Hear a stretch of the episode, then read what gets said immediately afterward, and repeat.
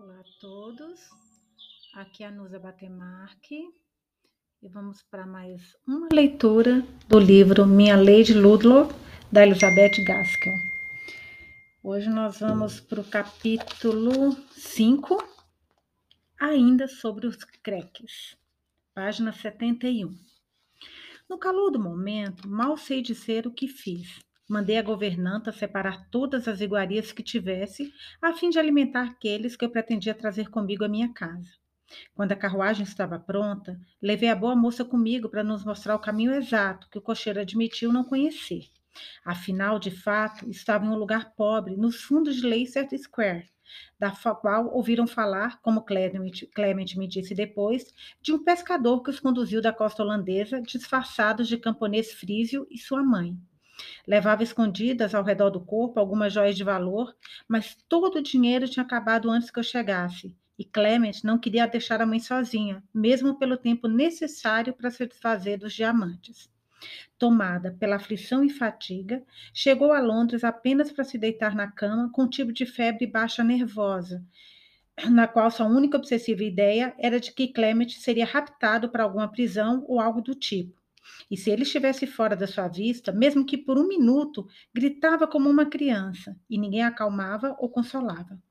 A, a estalajadeira era uma mulher boa e gentil, e, embora não tenha entendido muito bem a situação, lamentava verdadeiramente por eles, forasteiros, e com a mãe doente em uma terra estranha. Pedi que ela fosse primeiro para solicitar permissão para minha entrada. Logo vi Clement, um jovem alto, elegante, com uma vestimenta curiosa de tecido grosseiro, de pé, em frente à porta aberta do aposento. E era evidente, mesmo antes de aproximar-se, esforçava-se por aliviar o pavor de sua mãe. Fui em sua direção e teria tomado a sua mão, mas ele se curvou e beijou a minha. Posso entrar, madame? Perguntei, olhando para a senhora doente, deitada na cama sombria e esquálida, com a cabeça escorada num travesseiro rude e imundo, e olhava com temor tudo o que se passava.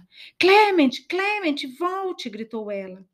Ao ir para a beira da cama, virou-se e pôs sua mão junto ao do filho e começou a acariciá-las, olhando para seu rosto. Mal pude conter minhas lágrimas. Eu fiquei ali imóvel de tempos em tempos, falava com ela em tom baixo. Enfim, avancei para dentro do quarto a fim de falar com ele sem sobressaltá-la. Solicitei o endereço do médico, pois soube que visitaram um com a recomendação da estalajadeira. Eu mal podia entender o inglês deficiente de Clement e a má pronúncia de nossos nomes e fui obrigada a dirigir-me à dona casa, da casa. Não pude falar muito com Clement, pois sua atenção sempre era requerida pela mãe, que nem pareceu notar minha presença. Mas disse-lhe para não temer, Ainda que eu me demorasse, retornaria antes de escurecer. Assim, solicitando para que a mulher tomasse conta das diferentes coisas que a governanta empacotara, deixando também um dos meus homens na casa que pudesse entender algumas palavras em francês, com instruções para que estivesse às ordens de Madame de Crequi, até que eu lhe desse novos comandos. Fui de carruagem até a casa do médico. O que eu queria era a permissão dele para levar Madame de Crequi para minha casa. E como poderíamos fazer isso?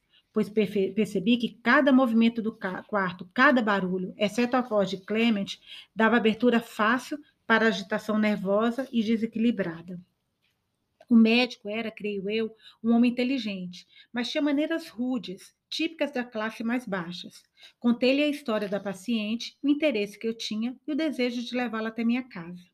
Não dá, dissera-me ele. Qualquer mudança vai matá-la. Mas temos que fazer isso, respondi e não vai matá-la. Então não tenho nada a dizer, disse ele, afastando-se da porta da carruagem e andando como se fosse voltar para casa. Espere um momento, o senhor precisa me ajudar. Se me ajudar, terá motivos para ficar satisfeito, pois com prazer dar-lhe 50 libras esterlinas. Se não fizer, outro fará, olhou para mim. Olhou para mim depois furtivamente para a carruagem, hesitou e disse: ao que parece, não se importa em gastar. Suponho que seja uma senhora rica e de boa família. Esse tipo de gente não se preocupa com ninharias como a vida ou morte de uma mulher doente para ficar em seu caminho. Acho que até posso ajudar, pois senão algum outro vai. Não me importaria com o que ele dissesse, contanto que me ajudasse. Tinha certeza absoluta de que ela estava a ponto de necessitar de opiatos, e não me esqueci de Christopher Sly, que está falando que é o Christopher Sly é o personagem da peça A Megera Domada de Shakespeare. Então lhe disse o que tinha em mente. Na calada da noite, quando não havia um pio sequer nas ruas, ela deveria ser carregada numa padiola de hospital, coberta de forma cuidadosa, da choupana em Leicester Square para o quarto que deixei preparado de antemão para ela. Tudo foi feito conforme planejado. Deixei Clement ciente do meu intento através de um bilhete. Deixei tudo pronto em casa e percorri o lugar como se estivesse com sapatos de veludo, enquanto o porteiro vigiava a porta aberta. Finalmente, em meio à escuridão, vi as lanternas carregadas pelos homens que estavam conduzindo a pequena procissão. A maca parecia pertencer a um carro fúnebre. De um lado seguia o médico, do outro Clement, a passos cuidadosos e rápidos. Não pude tentar outro experimento. Não ousamos trocar suas roupas. Estava deitada na cama com a camisola rude da proprietária e toda coberta. E foi deixada em um quarto escuro e perfumado com uma enfermeira e o médico de vigias, enquanto conduzi Clement ao vestiário ao lado, no qual preparei uma cama para ele. Mais longe dali, ele não iria. Pedi-lhe que lhe trouxesse uma refeição. Entre mentes, ele demonstrava sua gratidão em cada ato possível, pois não nos atrevemos a falar. Ajoelhava aos meus pés, beijava minhas mãos e deixava-as úmidas com suas lágrimas. Levantava os braços para o céu e orava de forma pura, como pude deduzir pelo movimento dos seus lábios. Deixei que relaxasse com essas expressões mudas, se assim posso dizer, então me retirei para o meu quarto para sentar-me com meu marido e contar-lhe o que eu fiz. É claro, tudo estava bem. Nem eu nem meu marido conseguimos dormir pensando em como Madame de Crequy acordaria. Combinei com o médico, cujo rosto e voz ela conhecia, para ficar durante toda a noite. A enfermeira tinha experiência e Clement estava ao alcance. Mas foi com grande alívio que ouvi da minha criada quando trouxe-me o chocolate que Madame Crequy, assim disse Monsieur, tinha despertado mais tranquila que em muitos dias. Para ser exata, todos os aspectos da cama devem ter lhe parecido mais familiar do que naquele lugar miserável em que, se, que a encontrei.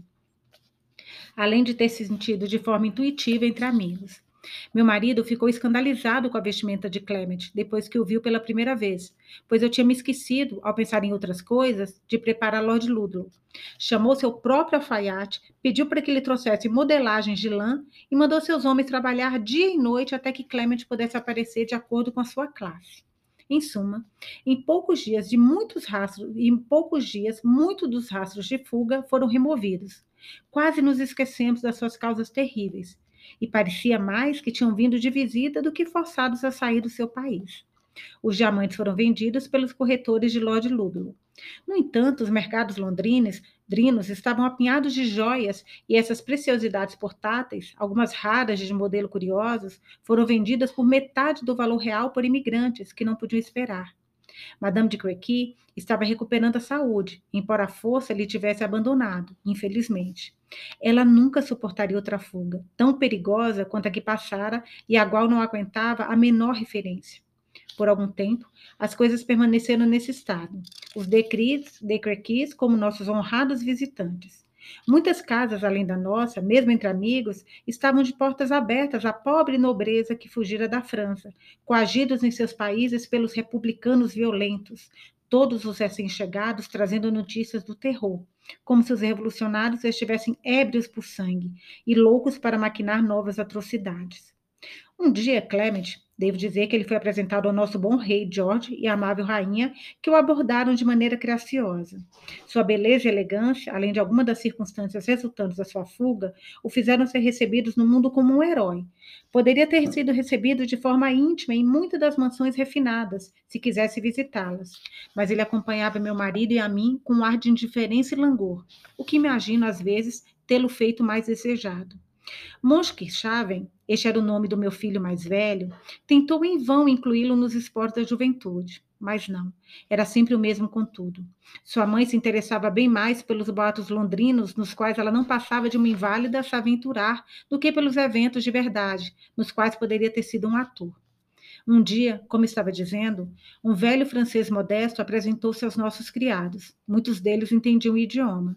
E por meio de Medicott, Medlicott soube que estava de alguma forma associado aos Decrequis, não com a vida em Paris deles, mas imagino que tenha sido administrador das terras dele deles no interior, terras que eram mais úteis, úteis para a caça do que como acréscimo à renda. Mas ali estava o velho e trazia com ele, enrolados no corpo, rolos de pergaminho e documentos acerca da propriedade deles. Esses não entregar, ele não entregaria a ninguém, exceto Monsieur de Crequy, o proprietário de direito, e Clement tinha saído com Moscashven. Portanto, o velho esperou. Quando Clement retornou, contei-lhe da chegada do mordomo e como ele foi recebido pelos meus criados. Clement foi direto vê-lo. Ficou por muito tempo fora e eu estava o aguardando para sair comigo por algum, por algum motivo, mal lembro o que era. Mas recordo-me que estava cansada de esperar estava quase tocando o sininho para lembrá-lo do seu compromisso até ele aparecer. O rosto branco como pó em seu cabelo, os belos olhos dilatados de espanto. Percebi que ele ouvira algo que o tocou mais intimamente do que as histórias frequentes que cada novo imigrante contava. O que houve, Clement? Ele apertava as mãos umas às outras. Parecia que tentava falar, mas não saía nenhuma palavra. Guilhotinaram meu tio, disse enfim. Eu sabia que havia um conde de Crequi, mas sempre entendi que essa descendência mais antiga mantinha pouco contato com ele. Ou melhor, que fosse algum tipo de velhaco, mais uma vergonha para a família do que honra.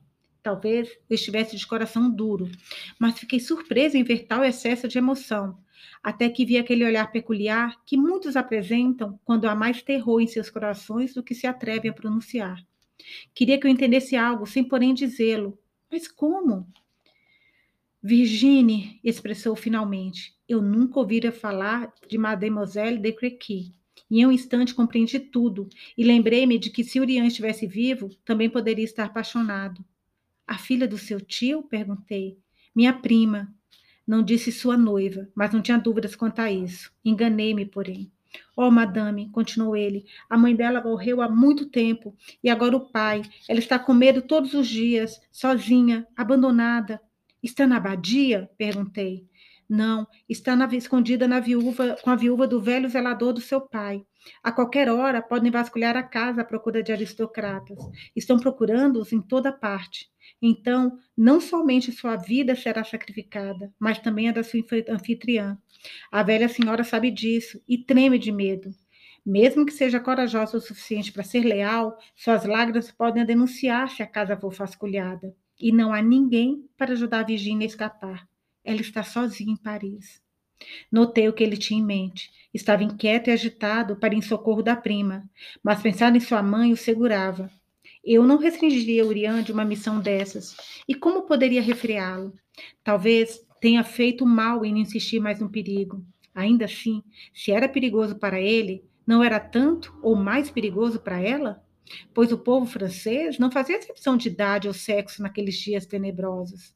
Então, acabei concordando com seu desejo e o encorajei a pensar na melhor e mais prudente forma de fazer isso, e sem duvidar, como havia dito, que ele e sua prima estavam comprometidos.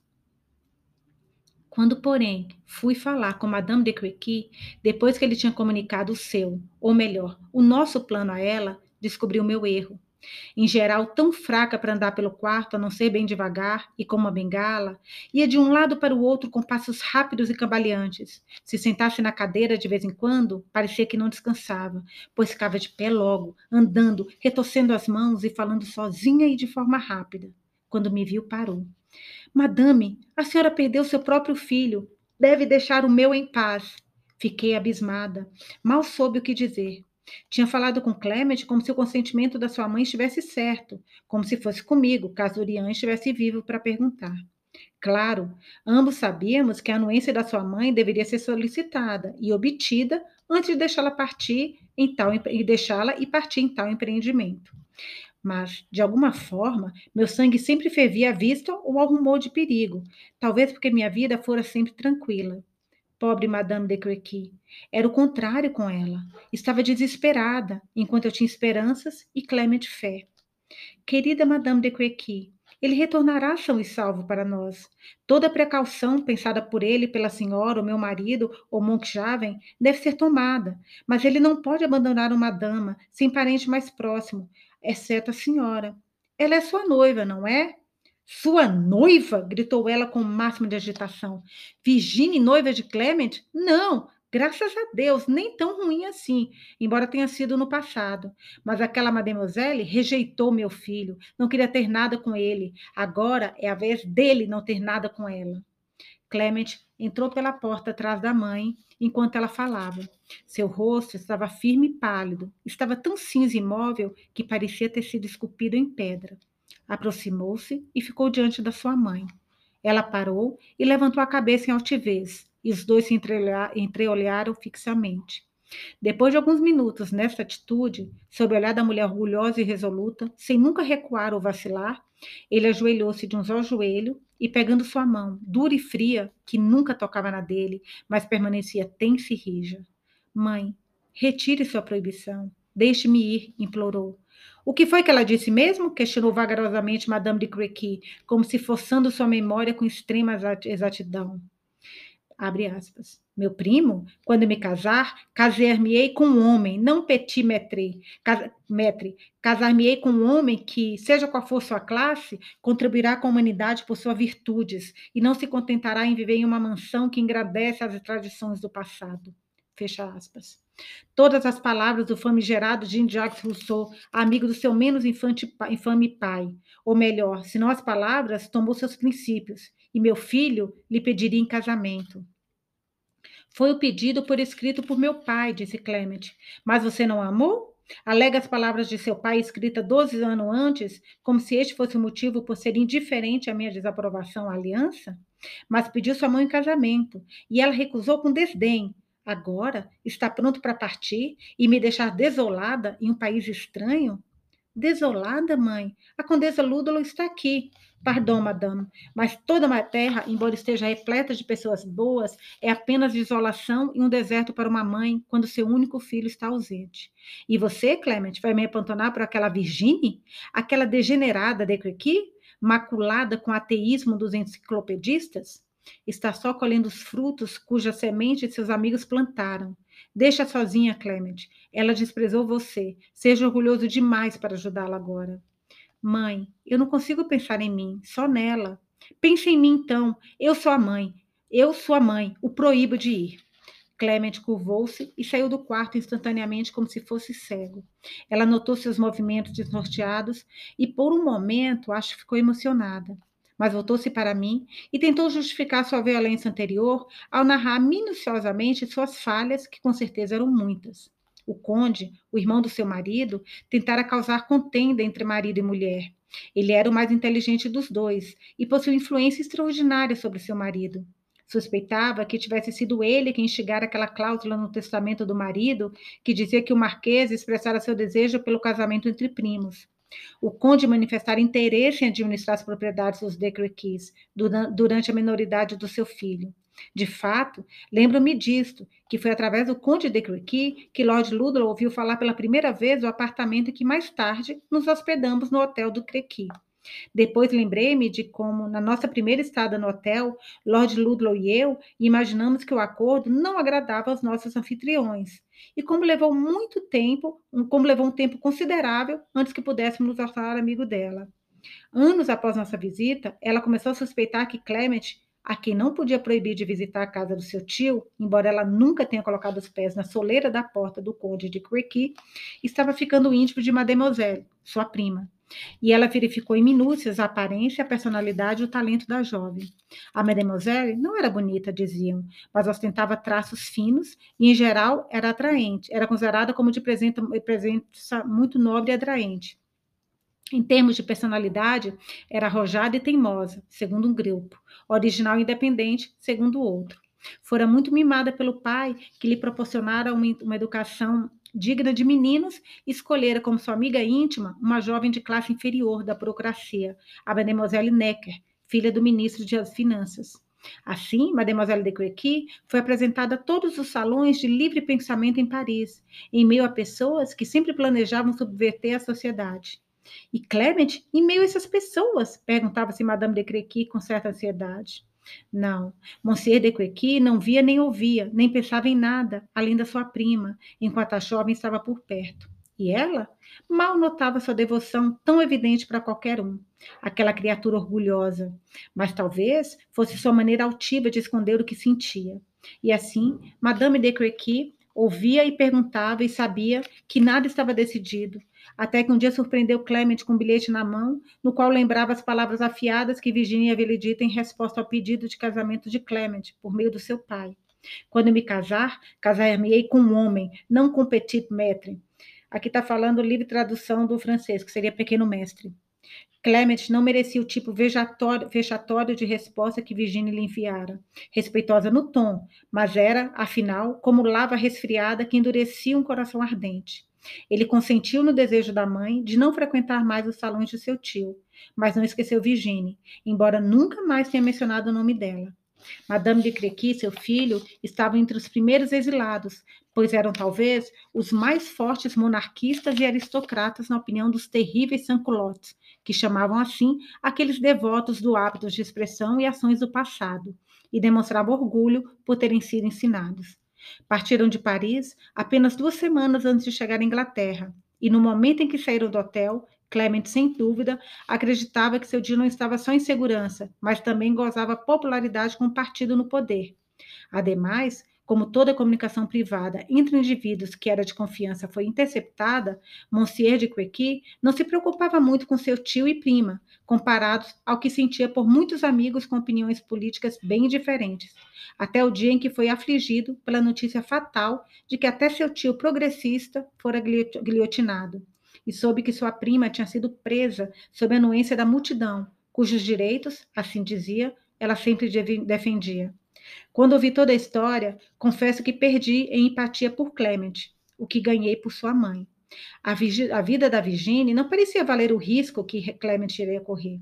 Quando o vi, porém, triste, deprimido, até sem esperanças, andando como preço por um opresso, opresso, como se fosse opressivo, né? O preço, por um pesadelo do qual não conseguia se livrar, sem comer, beber ou dormir, mas suportando tudo em digno silêncio, e mesmo tentando forçar um sorriso sem graça quando percebia meu olhar preocupado, perguntei-me como Madame de Crequy podia resistir àquela súplica muda de aparência alterada do seu filho.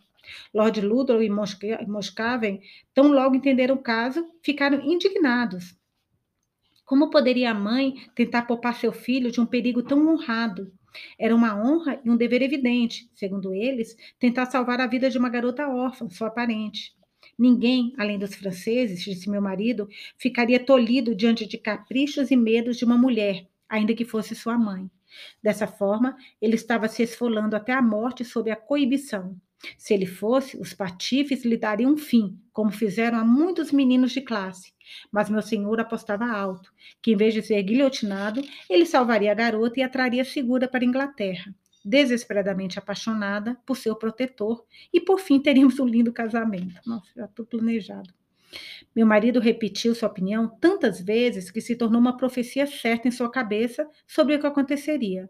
E um dia, ao ver Clement ainda mais pálido e magro como nunca, mandou uma mensagem para Madame de Crequy pedindo para conversar em particular pois, pelo rei George, ela vai ouvir minha opinião e não vai deixar aquele rapaz se matar em lamúrias. Ele é mais que isso. Se fosse inglês, já teria zarpado em busca do seu amor bem antes, com sem permissão da mãe. Mas sendo francês, é como Enéas. Enéas está falando que é personagem da mitologia greco-romana, presente em Líada, de Homero, de Homero e Eneida, de Virgílio. Espera que me perdi aqui. Ah, tá mas sendo francesa como Enéas e sua piedade filial. Que besteira! Meu marido, contra o consentimento do seu pai, lamento dizer, tinha zarpado ao mar quando garoto, e como tudo acabou bem e voltou encontrando ambos os pais vivos, não acho que estivesse consciente da sua culpa como estaria sob outras circunstâncias.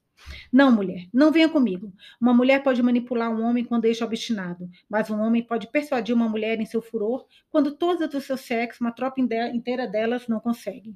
Permita-me ir sozinho, ter meu tete a tete com a madame. O que ele disse, o que se passou, ele nunca pôde repetir, mas voltou mais sério do que entrou. No entanto, ganhara a discussão. Madame de Egrequi retirou sua proibição e deu permissão para que ele contasse a Clement. Mas ela é uma velha gourenta, disse ele.